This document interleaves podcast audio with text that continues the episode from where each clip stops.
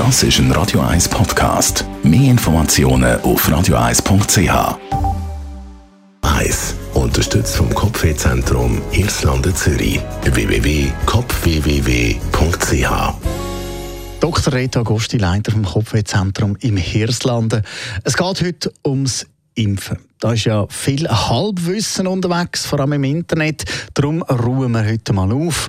Herr Dr. Agosti, was sind eigentlich die Gründe für so eine Corona-Impfung? Also wichtigster Grund ist, dass unser beste Weg aus dieser ganz, ganz schlimmen Pandemie ist. Da gibt es wirklich nichts anderes, was besser ist. Aber ist denn der Impfstoff gut und sicher? Ich fange zuerst mal mit gut an. Wenn 95 Prozent von denen, die in der Studie waren und die Millionen, die jetzt den Impfstoff bekommen haben, zu 95 Prozent geschützt sind vor Corona-Infektionen, dann ist er sehr gut. Sicher ist er, weil keine schlimmen Nebenwirkungen auftaucht sind, abgesehen natürlich von Einzel Einzelfällen. Aber wenn ich natürlich Tausende oder Millionen von Leuten habe, dann haben die auch irgendwelche seltenen Komplikationen. Man redet ja da von diesen Gründungsstörungen und so aber die sind so extrem selten, dass es wirklich für die einzelnen Leute schlimm, aber sonst nicht der Rede wert ist.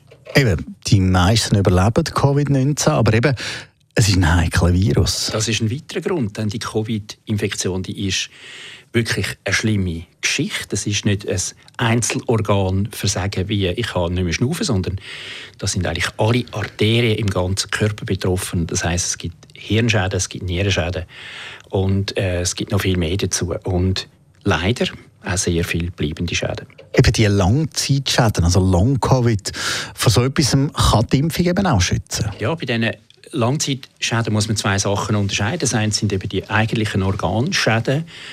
Und wenn man die Computertomographie von gewissen Patienten mit Corona anschaut, dann also, da verschrickt man, wie die Lunge einfach kaputt ist.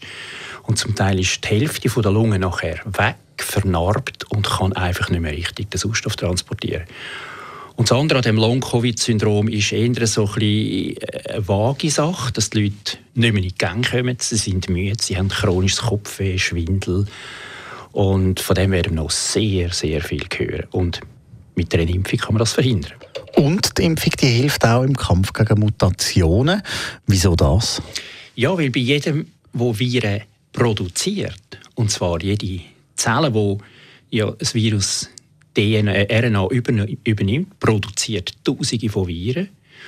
Und die stecken andere Zellen an und produzieren natürlich am Schluss Milliarden von Milliarden Viren. Und es ist eine rein statistische Frage, dass es dann RNA-Mutationen gibt. Also je mehr Leute Viren haben, die, also Corona haben, wo die Krankheit ausbricht, desto mehr Viren werden gezüchtet. Und der Supergau wäre natürlich, wenn jetzt zum Beispiel in Indien, wo so viele Leute erkranken, nochmal eine Mutation auftauchen würde, wo der Impfstoff nichts dagegen wirken würde. Also das ist auch ein ganz wichtiges Argument, dass man eben Corona nicht sausen lässt. Und es hat auch etwas mit Solidarität zu tun. Ja, absolut natürlich. Und ich meine, die, die sich nicht impfen lassen, und gerade in der Schweiz, ich denke, ab dem Sommer sind wir auch von vielem befreit, dann auch davon profitieren, sind für mich ich kann es nicht anders sagen, Triebrettfahrer. Danke vielmals, Dr. Reto Agosti.